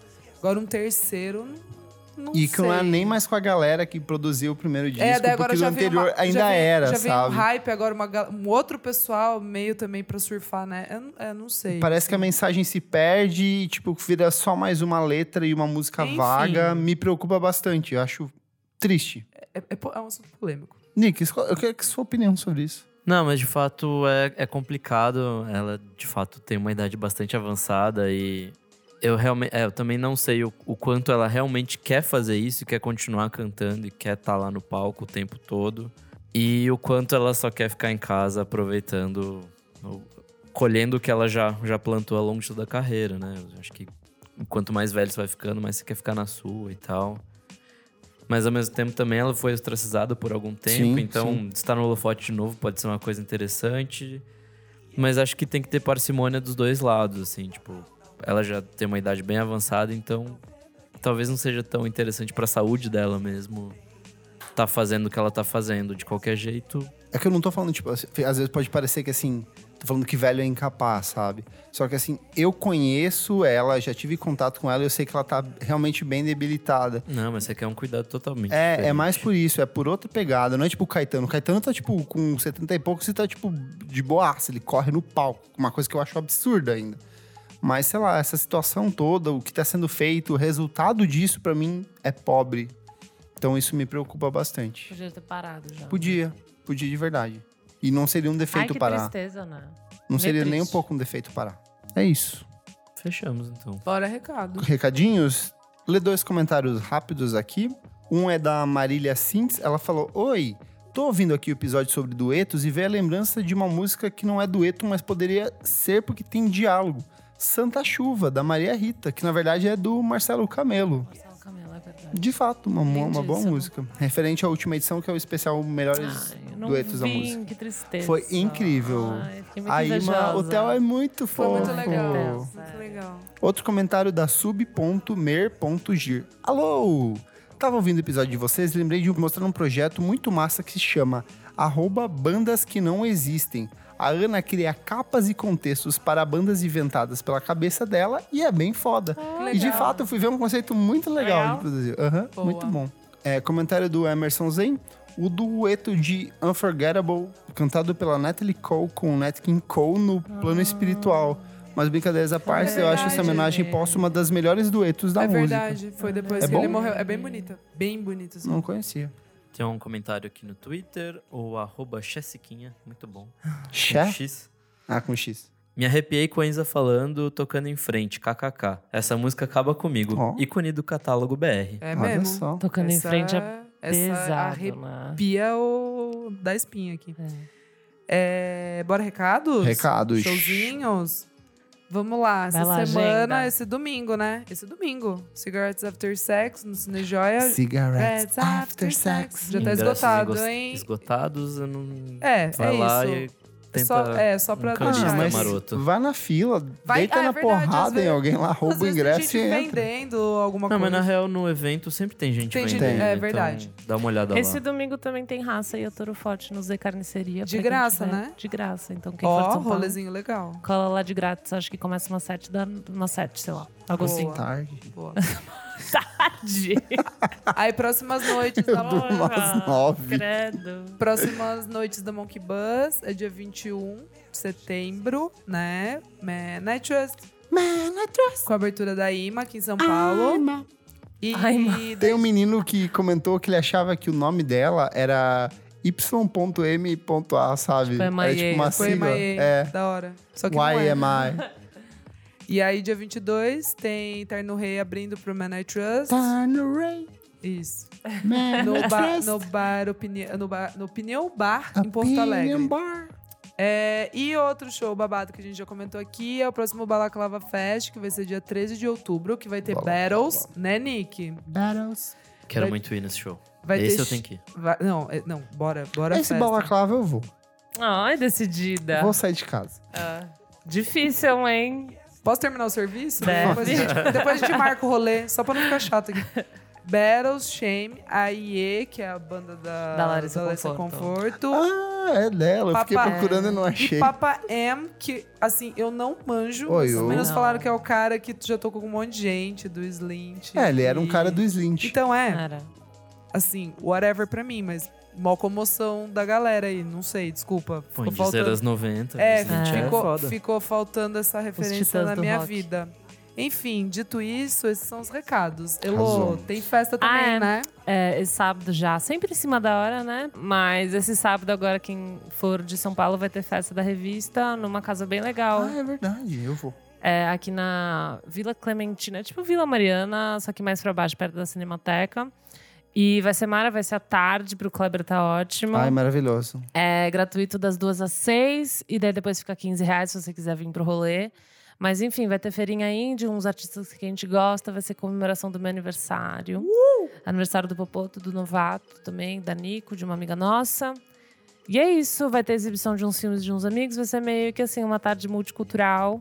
Vem comprar meu presente do Popoto, que vai estar vendendo prints, vai ser tudo. É isso. Então. Vou tocar, as meninas vão tocar também, né? Ah, vai ter uns DJs Vai ter, a gente né? vai tocar lá Ai, que coisas lá. desdém. Não, Vai, não, vai ter mas uma Não, é porque, não, é porque vai ser mais uma festa. É, vai ser mais à tarde, vai É, ser mais. Meio que a gente enfim. vai ligar lá os. É, É, a gente vai vai- ajudar, a gente vai ajudar. Vai ter a feirinha, então não vai ser tanto. Acho que o som não vai ser o grande chance, talvez, não Exato. sei. Mas enfim, acho que só no dia do evento a gente vai saber realmente o que, Exato, que vai é, acontecer. é né? bem isso. Mas venha, vai Você ser vai fun. abrir, amore? Não sabemos. aí- Ah, tamo vendo. Eu preciso dormir, depois a gente vê o o horário que a gente vai tocar. Mas enfim, é isso, gente. Vamos deixar o serviço, vamos dar. É, né? Servicinho agora? Eu sou arroba Kleberfac ou arroba miojoindie. No Instagram é Kleberfac, porque eu dou dicas diárias todos os dias. Que no caso é diário. É exatamente todos os dias. E no Twitter é arroba miojoindie. Elo, Eu sou a Elo Cleaver no Instagram e também no Twitter.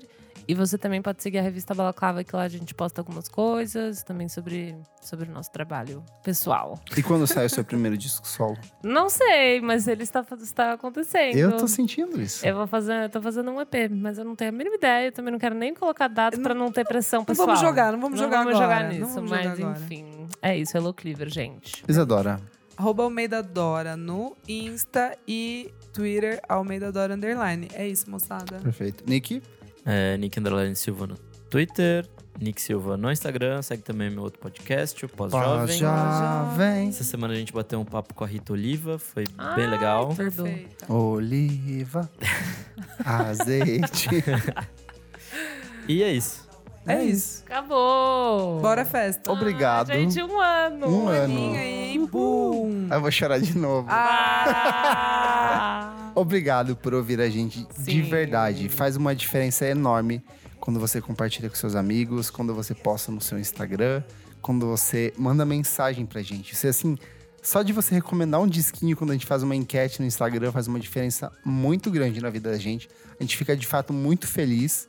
É, então, obrigado você por de fato ouvir, por baixar, por ceder, sei lá, uma Um hora da sua vida né? pra ouvir quatro pessoas que gostam muito de música falando sobre música. Obrigado mesmo pela sua audiência. É isso. Até a gente, próxima Obrigada, edição do até a programa. próxima. Desculpa qualquer coisa e tchau, tchau. Beijo. Tchau.